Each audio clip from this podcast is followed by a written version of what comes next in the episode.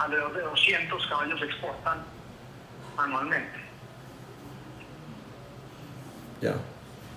Por un monto de tanto, o sea, hay un promedio, ¿no? Hay, exportaciones de, de, 200, 400, 500 mil dólares, eh, como también hay de, de, de 15 mil y 20 mil dólares, ¿cierto? Entonces el rango es muy amplio dependiendo del tipo de actividad del caballo.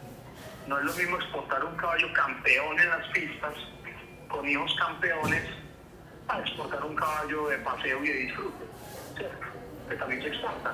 Entonces ese caballo de paseo y de disfrute, eh, eh, puede, podemos hablar, si, lo vamos a hablar pues dolarizado, podemos hablar de, de 10, 15, 20 mil dólares, pero si es un caballo de alto performance, de alto rendimiento, de alta competencia, ya son caballos que